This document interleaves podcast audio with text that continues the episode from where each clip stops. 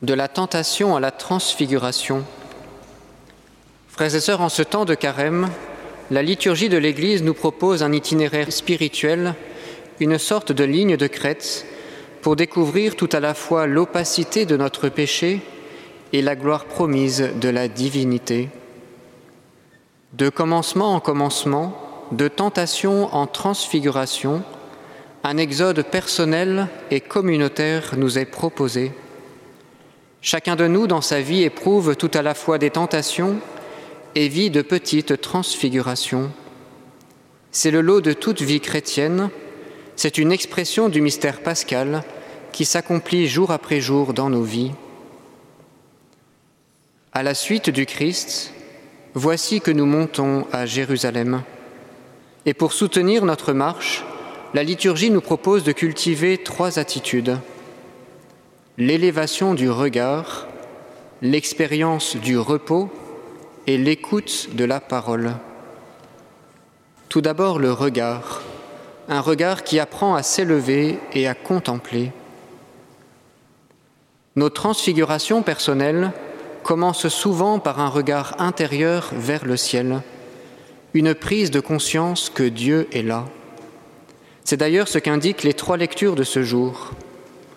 Lorsque le Seigneur parla à Abraham dans une vision, il le fit sortir et lui dit, Regarde le ciel et compte les étoiles si tu peux.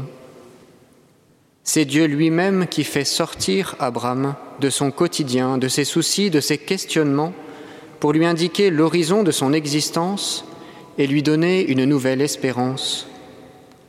Cette sortie de soi par le regard est un appel de Dieu, un décentrement intérieur qui peut nous ouvrir à la prière. De même, Paul rappelle avec force aux Philippiens, Notre cité se trouve dans les cieux, d'où nous attendons comme Sauveur le Seigneur Jésus-Christ. Notre salut n'est pas de ce monde, il se reçoit d'en haut. Citoyens des cieux par le baptême, nous ne pouvons pas oublier cette patrie céleste et plus encore, nous devons nous y laisser conduire sous la main puissante de Dieu. Enfin, c'est Jésus lui-même qui nous invite à une forme de retraite et d'élévation. Lorsqu'il prend avec lui Pierre, Jean et Jacques, il gravit la montagne pour prier. Cette mise à part n'est rien d'autre qu'une élévation intérieure, une éducation à la prière. Et ce que le Seigneur nous propose dans sa transfiguration, c'est l'apprentissage de la contemplation. Dans nos vallées de larmes, au milieu de toutes les défigurations que nous subissons, Jésus nous invite à aller de montagne en colline par la prière personnelle, l'oraison, l'adoration, nous élever vers Dieu. La vie intérieure est un itinéraire de crête et c'est d'ailleurs la trajectoire proposée par Luc dans tout son évangile, depuis l'Annonciation jusqu'à l'Ascension, en passant par le Tabor et le Golgotha. En toute situation, il faut monter sur la montagne, c'est-à-dire descendre dans notre cœur. Il faut trouver cette élévation, ce recul intérieur, non sans effort parfois, pour retrouver cette proximité avec Dieu, ce goût de l'alliance nouvelle et éternelle. Après le regard, le repos, un repos qui apaise et fortifie. Chacune des transfigurations que nous pouvons vivre nous plonge dans un certain repos. Pour Abraham, cette dimension du repos passe par une torpeur.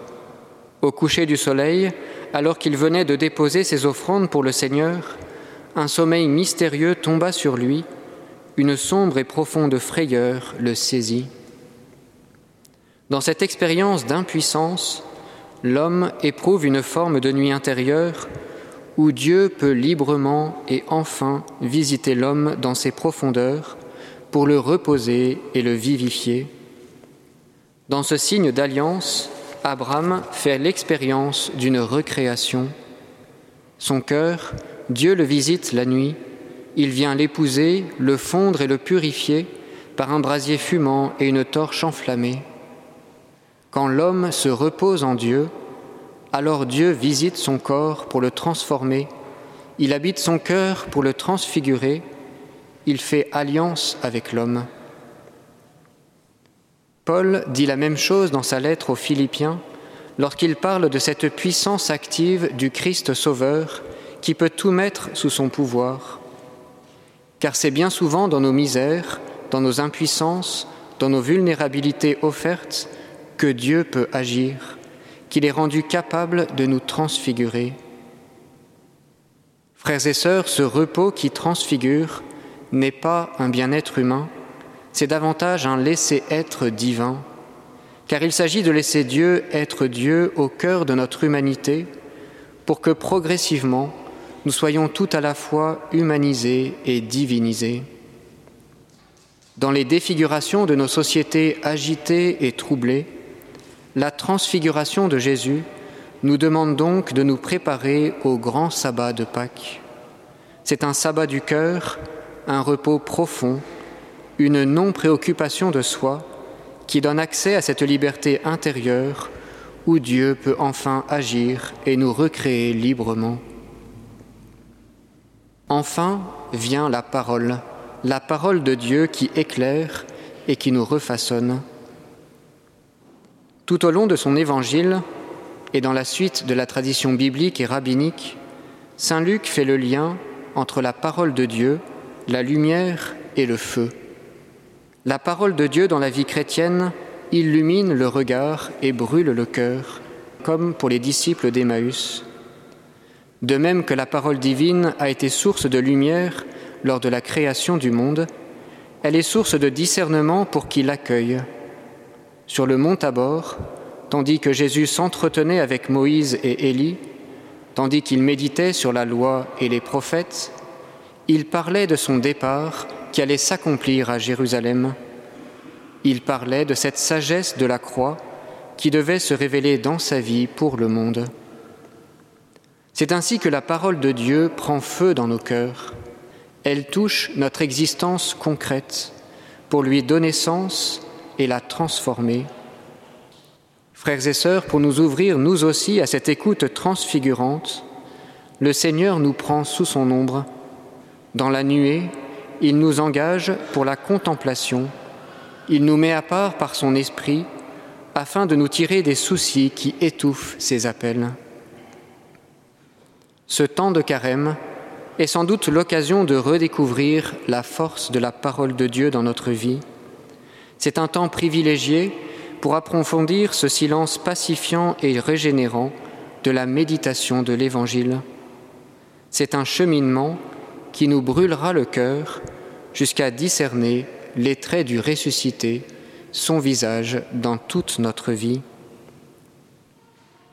Seigneur, toi qui viens nous visiter dans cette Eucharistie, dépose en nous ta lumière et ton feu pour nous guider et nous éclairer. Dépose en nous ton repos pour nous sauver et nous restaurer. Dépose en nous ta parole pour nous recréer et nous vivifier. Toi, le transfiguré, viens transformer en nous ce qui est défiguré pour nous faire découvrir le visage du ressuscité.